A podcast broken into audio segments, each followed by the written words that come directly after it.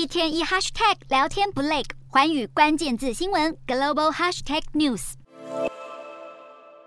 二十三号，日经亚洲报道，为了因应美中冲突升温，日本企业正在打造零中国供应链，却可能面临庞大的代价。不与中国完全脱钩，是为了不愿得罪占其三成销量的中国市场。日本汽车巨头本田，光是去年就有四成的车辆在中国生产。不过，早在今年夏天，本田就悄悄展开了供应链重组计划，思考如何在生产机车和汽车时，尽量不使用中国制造的零组件，并且探索东南亚等产地的可能性。然而，有数据指出，如果中国对日本进口的八成零部件中断两个月，金额相当于一点四兆日元，却将导致日本企业生产停摆，损失的产品价值高达五十三兆日元，相当于日本一成的 GDP 就此蒸发。而如果转向日本生产或由其他国家取得，每年成本将会激增十三点七兆日元，以显示日企脱中的代价之大。无独有偶，中东石油强权沙乌地阿拉伯也正在寻求稳定供应链。沙国王储穆罕默德·沙尔曼九月底接任总理时，才喊出继续生产要达到一半的自给自足。二十三号又宣布，全球供应链韧性计划中将会提拨相当于八百七十八亿台币的资金，鼓励全球业者在沙国投资，